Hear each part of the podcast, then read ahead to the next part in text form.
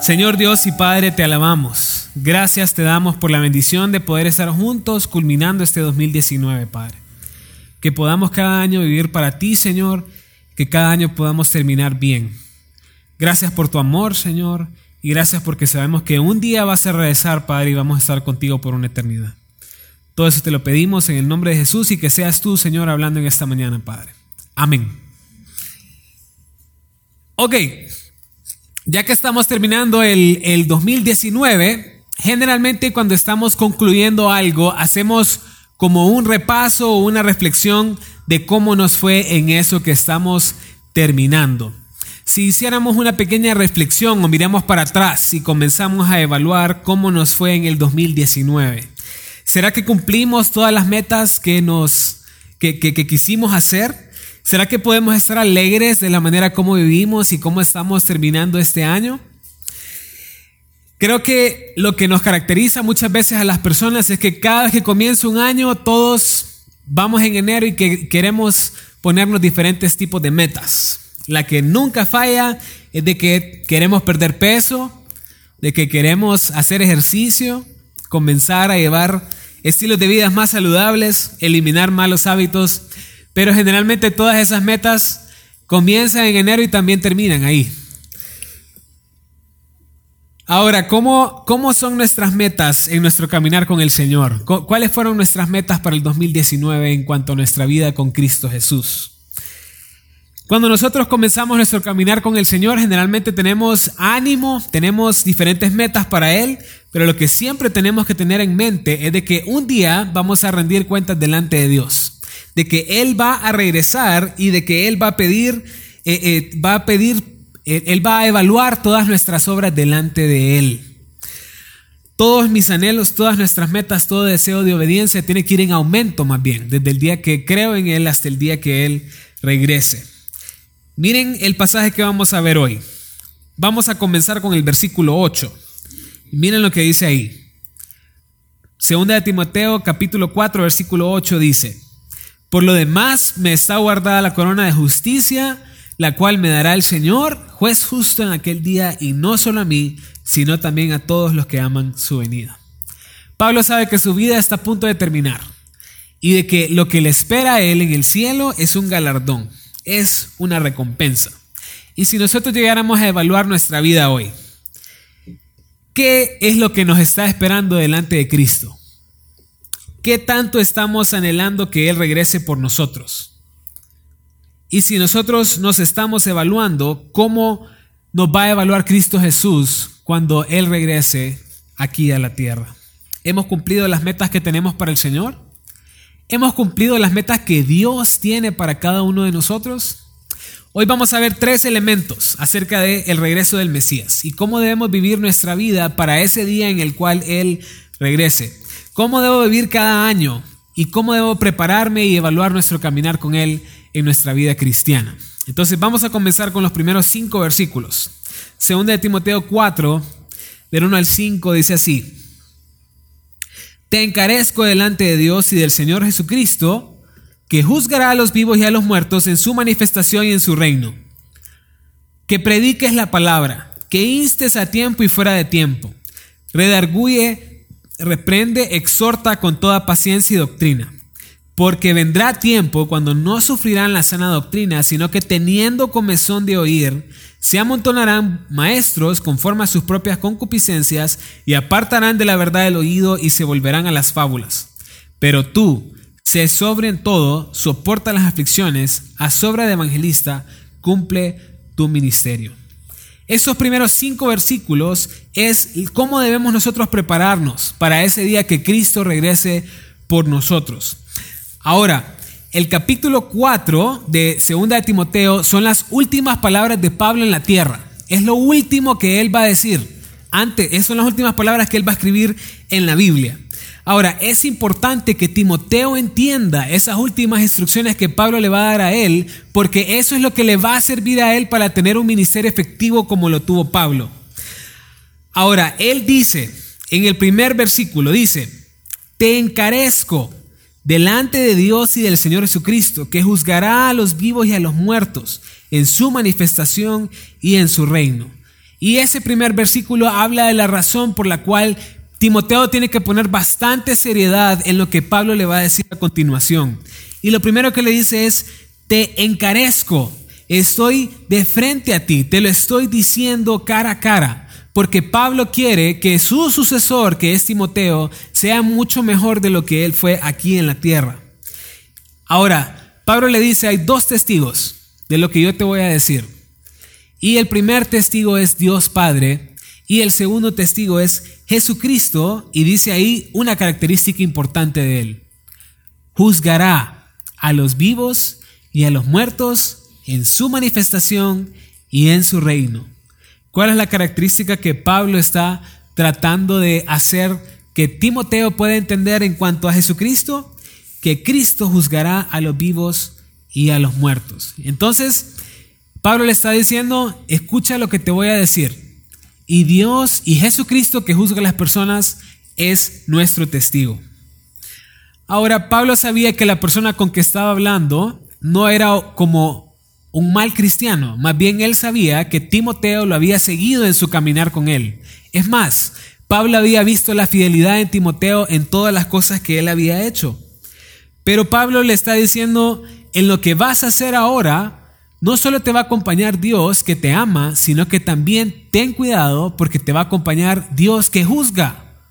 Toda obra que tú hagas a partir de hoy, tienes que entender de que Dios va a estar ahí evaluando y Él va a pedir cuentas de todo lo que nosotros hacemos en la tierra. Nosotros sabemos que ningún cristiano va a pasar condenación aquí, en, eh, ni aquí en la tierra ni en la eternidad. Ni uno. Todo aquel que ha puesto su fe y su confianza en Cristo Jesús verdaderamente no va a ser juzgado. Pero lo que sí va a pasar todo cristiano es por un tribunal de Cristo. Miren lo que dice 2 Corintios capítulo 5, versículo 10. Ahí está en sus pantallas. Porque es necesario que todos nosotros comparezcamos ante el tribunal de Cristo para que cada uno reciba según lo que haya hecho mientras estaba en el cuerpo, sea bueno o sea malo. O sea, todos vamos a comparecer ante el tribunal de Cristo. Todos vamos a rendir cuentas conforme a todo lo que hemos hecho aquí en la tierra. Esa es la seriedad que Pablo le está hablando hacia Timoteo. Un día todos vamos a ser evaluados en base a lo que Cristo me está pidiendo a continuación. Miren el versículo 2. Aquí viene algo muy importante. Esta es la misión.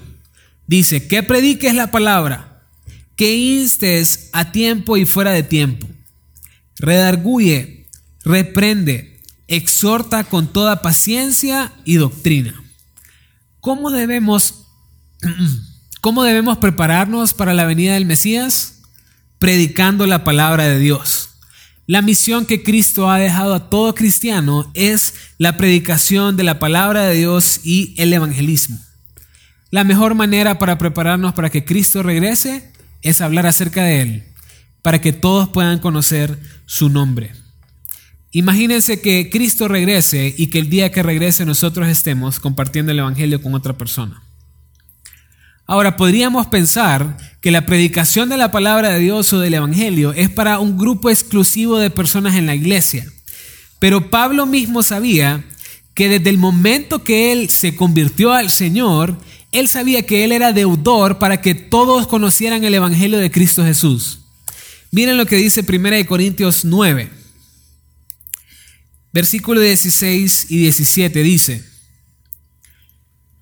pues si anuncio el Evangelio, no tengo por qué gloriarme, porque me es impuesta necesidad.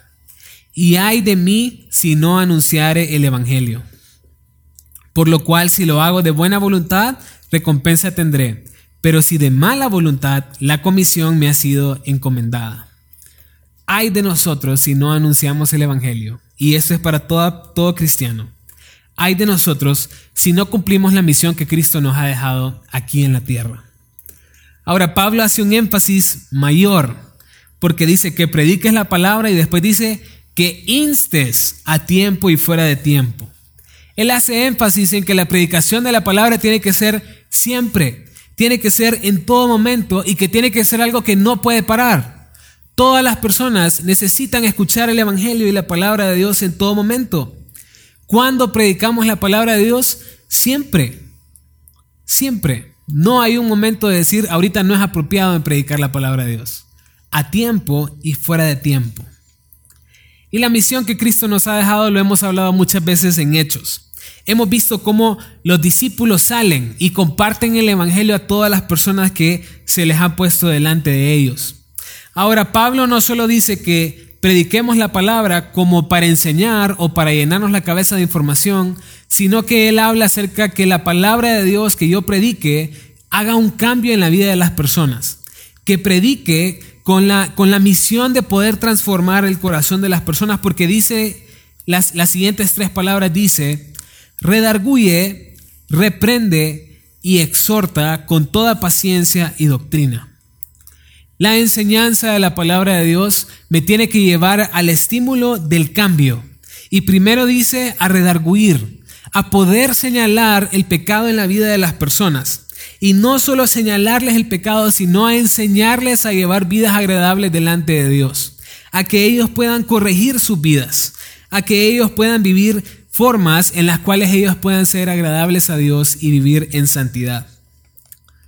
La palabra de Dios tiene que llevarles a las personas a poder eh, eh, animarles a poder andar como Cristo anduvo en esta tierra, a mantener vidas firmes para Él. Ahora, cuando vemos el mensaje de Cristo en los Evangelios, sí vemos que Cristo predica un Evangelio y habla mucho acerca del amor, pero lo que Cristo hace más énfasis es en el arrepentimiento, porque Él dice, arrepentíos, porque el reino de los cielos se ha acercado. Pero a pesar también de que nosotros estimulamos hacia el cambio, hacia el arrepentimiento, a señalar el pecado y a la corrección, también habla de que la tercera palabra es exhortar. Y exhortar generalmente nosotros la comparamos con la palabra amonestación. Pero exhortar significa animar o motivar a las personas al cambio. Toda reprensión y toda corrección al final tiene que llevar a la persona a ser motivada a cambiar. Y si solo lo hacemos con la intención de reprensión o de castigo, al final podemos desanimar a las personas y no es a llevarlas a ese cambio. La palabra de Dios sí habla acerca del pecado, pero también habla de esperanza. Y eso nos tiene que llevar a entender cuando nosotros hablemos de la palabra de Dios. Ahora, la última parte de la misión que Cristo nos da, o que Pablo nos da en, este pasaje, creo que es la parte más difícil. Porque no solo es, eh, eh, no es que redarguir y reprender y exhortar sea fácil, pero sino también nos dice Pablo que nosotros tenemos que tener paciencia y hacerlo con toda doctrina también. Y lo que nos cuesta muchas veces como predicadores o discipuladores es tener paciencia.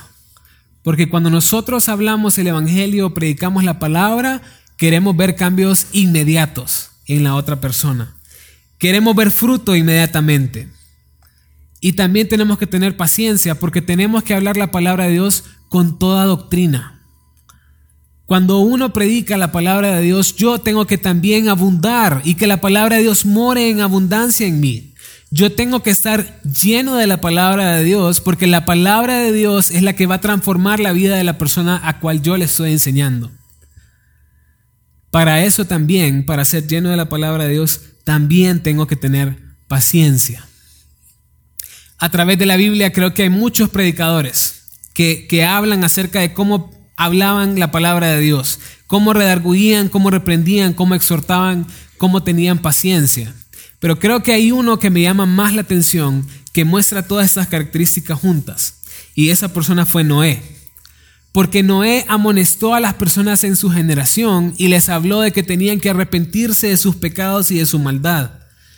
No solo eso, Noé tuvo que tener paciencia, paciencia para construir el arca, paciencia para reprender y hablar el mensaje de destrucción que Dios iba a mandar a la tierra, también paciencia para hablar acerca de la esperanza que había en el arca si ellos creían en Dios y se arrepentían.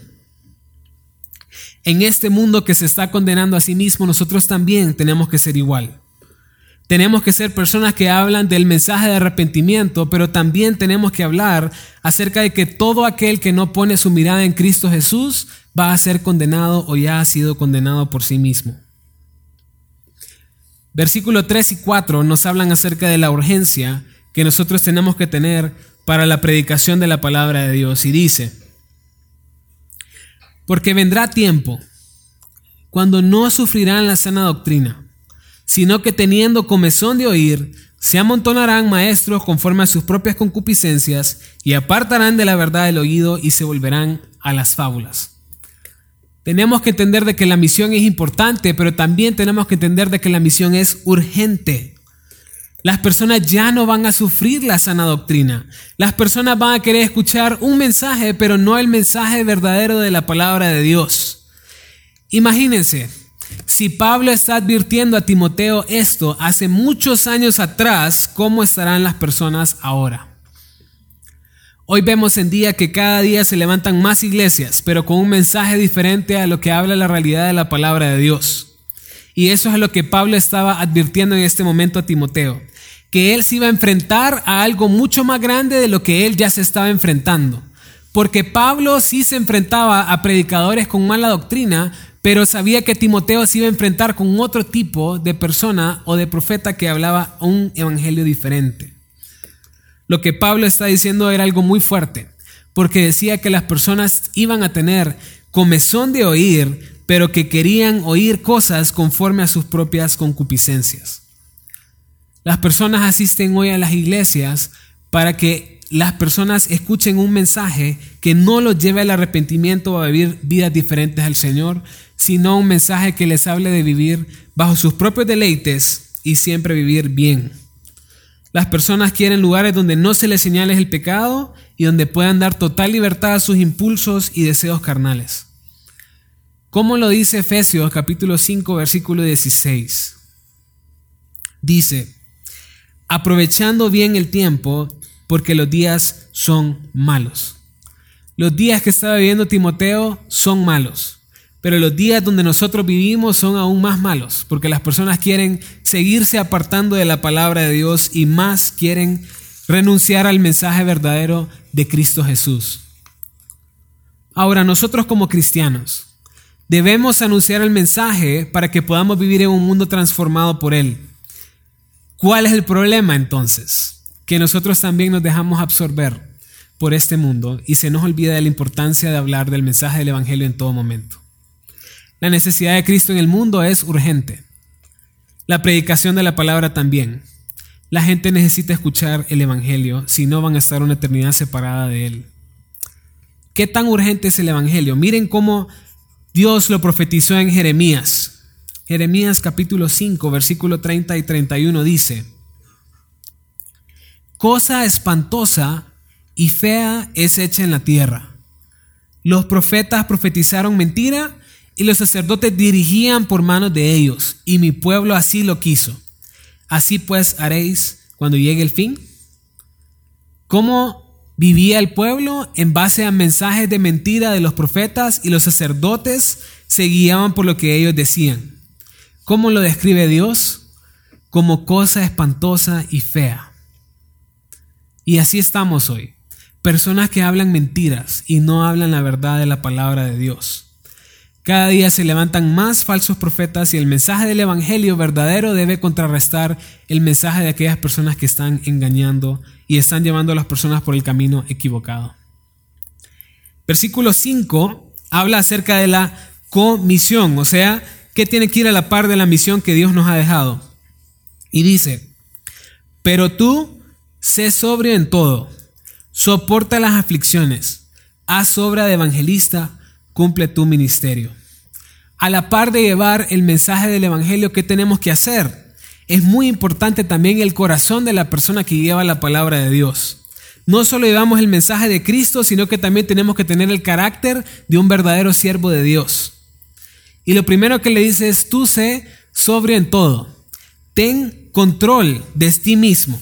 Y no solo eso, para contrarrestar el mundo de falsa doctrina, seamos firmes, seamos estables, seamos inamovibles por cualquier viento de doctrina.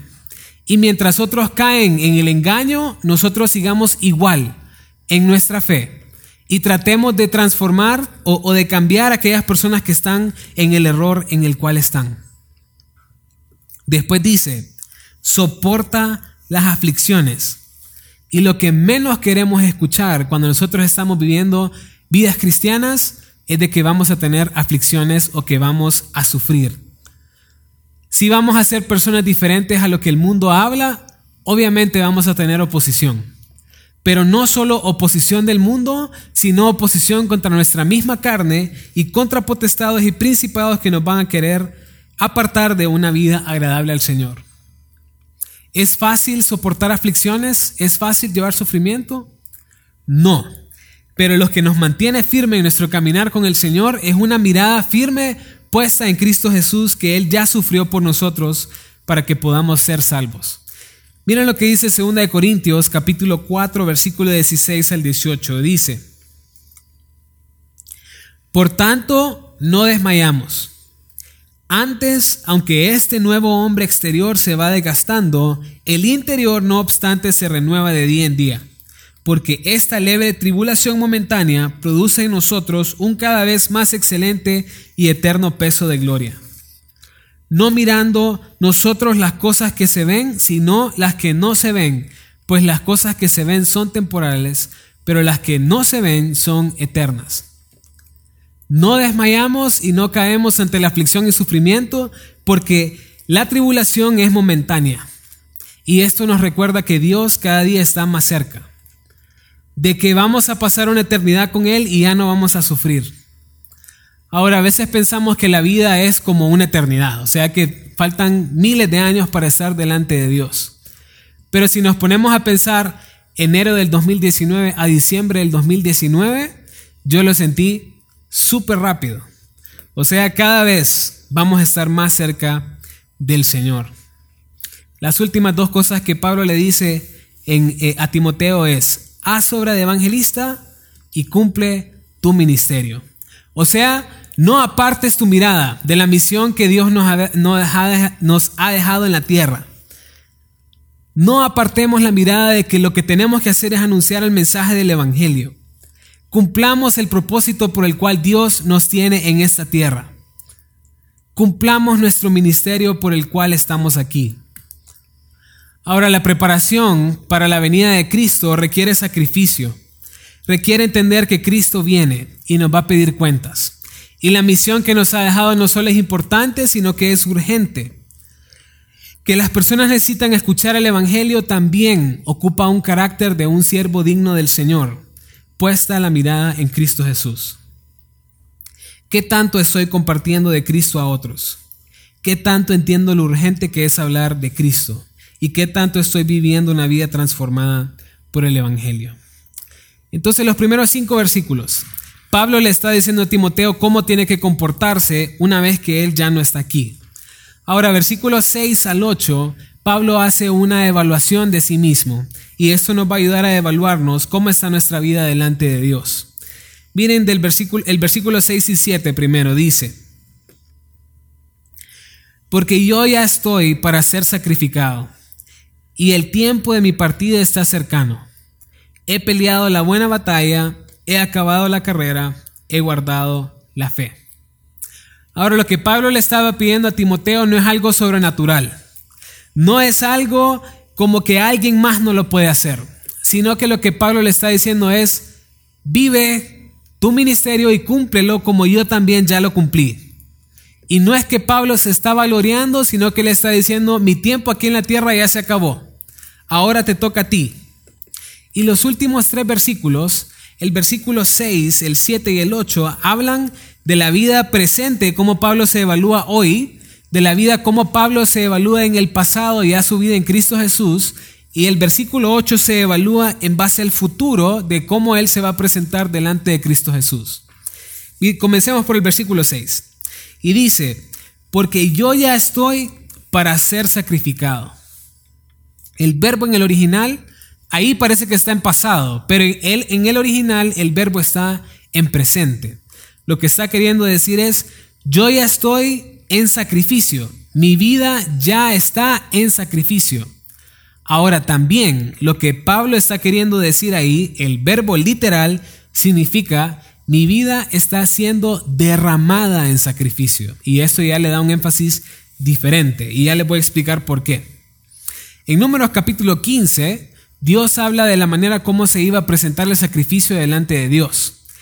Primero se hacía el holocausto y el sacrificio del animal, después se presentaba una ofrenda de harina y por último se derramaba líquido, se derramaba vino. Y esto representaba que ya era el fin del sacrificio y del holocausto delante de Dios. Es como que Pablo estaba diciendo, yo ya terminé. Esta es la culminación de mi sacrificio delante de Dios. Yo ya di mi cuerpo, yo ya di mi ministerio y ahora estoy dando mi vida final hacia Dios. Cuando Cristo derramó su sangre por nosotros, eso marca la culminación del sacrificio que él hizo en la cruz. El derramamiento de líquido finaliza el sacrificio delante de Dios. Y Pablo habla que su vida es, está en ese punto, ya en la etapa final, en la etapa final de su partida delante de Él. ¿Cómo lo dice Gálatas capítulo 2, versículo 20? Dice, con Cristo estoy juntamente crucificado y ya no vivo yo, mas vive Cristo en mí. Y lo que ahora vivo en la carne, lo vivo en la fe del Hijo de Dios, el cual me amó y se entregó a sí mismo por mí. ¿Qué es lo que Pablo está diciendo? Pablo mismo decía, con Cristo ya estoy crucificado.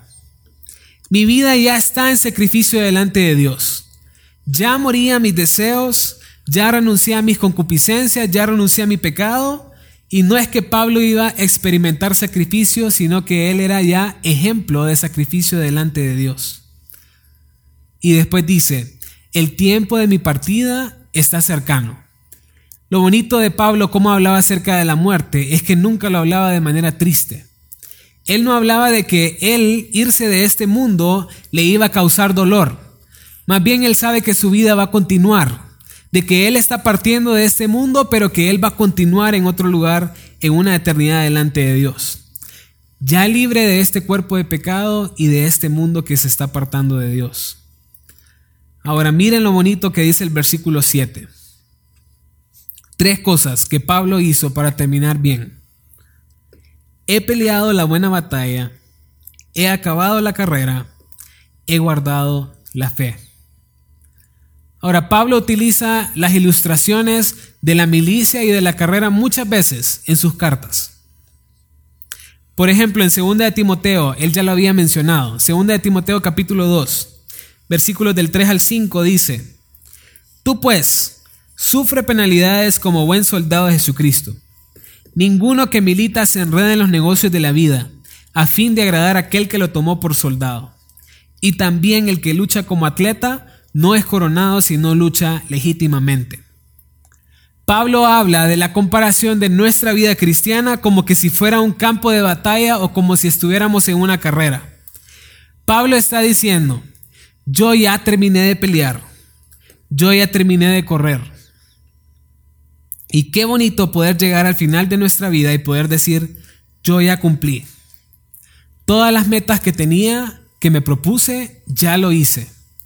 Todo lo que tenía para el Señor, ya lo logré.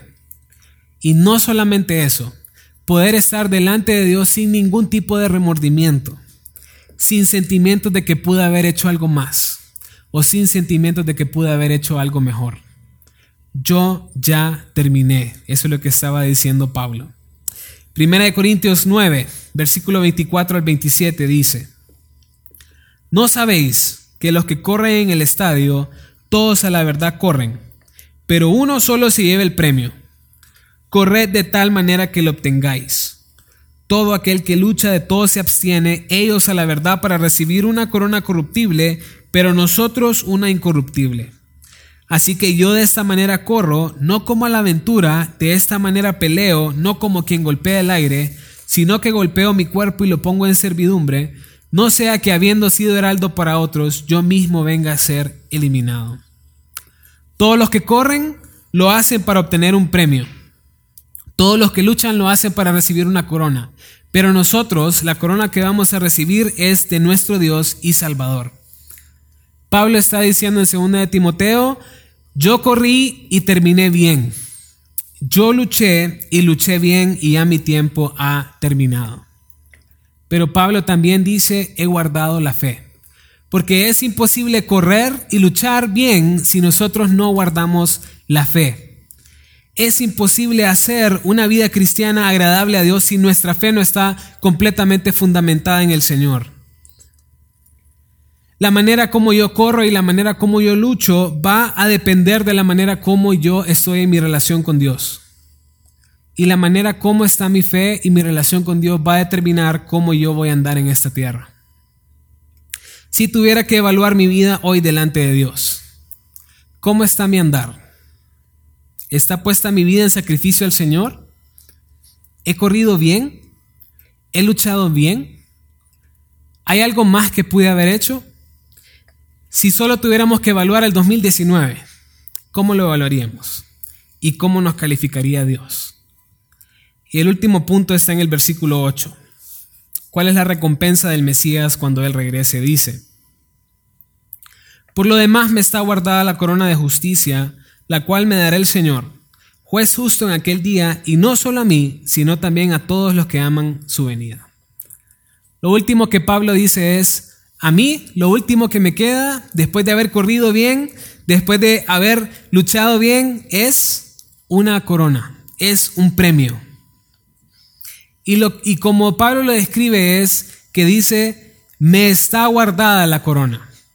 Y esta frase tiene, quiere decir que así como cuando yo recibo un trofeo y después lo pongo en una vitrina para que otros lo puedan ver, Pablo siente que el trofeo de él ya está ahí. Ya está puesto en una vitrina para que otros lo puedan ver, lo que él logró. ¿Cuántos aquí podríamos asegurar una recompensa en los cielos? ¿Y cuántos estamos listos para recibir galardones que tiene Dios preparados para nosotros? Ahora, la corona que Pablo habla es la corona de justicia. Y esa corona de justicia es lo que Cristo ya hizo por nosotros en la cruz. Cuando Cristo derramó su vida por nosotros, Él ya nos da su justicia para nosotros. Todo lo que nosotros merecíamos, Él ya lo pagó en la cruz. Ya no necesito más. Toda esa justicia es para aquel que ama la venida de Cristo Jesús. Ese es el carácter de la corona, pero no solo es el carácter de la corona, sino el carácter de quien lo da. Porque dice que quien lo da es el Señor juez justo. Ahora, si se acuerda en el versículo 1, Pablo le estaba diciendo a Timoteo que ese juez, que tengamos cuidado porque ese juez va a evaluar nuestras obras aquí de lo que nosotros hicimos aquí en la tierra. Pero lo que no dijo Pablo y que lo está diciendo aquí es de que ese juez también da recompensas. ¿Qué tipo de juez da recompensas? ¿Será que los jueces en esta tierra dan recompensas por un buen comportamiento? No. Los jueces solo evalúen y imponen sentencia de las acusaciones de las personas. Dios es el único que recompensa nuestras vidas por lo que nosotros hemos hecho si hemos vivido vidas agradables delante de Él. Todo aquel que ha entregado su vida al Señor debe vivir su vida como que está en espera del regreso del Mesías. Todo aquel que ha decidido tomar la cruz, morir a sí mismo y seguir a Cristo debe anhelar el regreso de su Salvador. Mateo 24, versículo 44 dice, Por tanto, también vosotros estad preparados, porque el Hijo del Hombre vendrá a la hora que no pensáis. ¿Estamos preparados para la venida del Mesías? ¿Estamos siendo fieles para prepararnos cuando Él regrese? ¿Estamos compartiendo su palabra y hablando de otros a Jesús? ¿Estamos evaluando nuestras vidas constantemente para presentarnos agradables delante de Él? Estoy seguro de lo que Cristo tiene por nosotros en los cielos es recompensa y no castigo. ¿Cómo estamos terminando el 2019? Y creo que estos últimos tres días que nos quedan es un tiempo de evaluación y de reflexión. ¿Cómo estuve delante de Dios este año? ¿Qué cosas mejoré? ¿Qué cosas puedo cambiar? Qué cosas puedo dejar y cómo y qué tanto viví un 2019 para Dios. Que este 2020 podamos anhelar la venida de Cristo Jesús. Que podamos vivir un año agradable a Dios. Y que cuando terminemos el 2020 podamos decir, lo terminé bien, luché bien, corrí bien y guardé la fe. Por último, Lucas 12 versículo 42 al 44 dice, y dijo el Señor, ¿quién es el mayordomo fiel y prudente al cual su Señor pondrá sobre su casa para que a tiempo les dé su ración? Bienaventurado aquel siervo el cual, cuando su Señor venga, le haya haciendo así. En verdad os digo que le pondrá sobre todos sus bienes. Bienaventurado aquel que Dios le encuentre fiel y prudente cuando Él regrese. Espero que Dios encuentre esta iglesia así, fiel y prudente, esperando la venida de su Mesías. Oremos. Padre Santo, te damos gracias por esta mañana y gracias por tu palabra, Señor. Ayúdanos, Señor, a anhelar tu venida a esta tierra, Padre, y que tú puedas venir y reinar y gobernar para siempre. Que nosotros podamos vivir cada año para ti, Señor, rindiéndonos nuestras vidas y viviendo vidas agradables para ti. Que nosotros te glorifiquemos con todo lo que hagamos, Señor, y que prediquemos a aquellos que no conocen de ti, Padre. Todo eso te lo pedimos en el nombre de Jesús. Amén.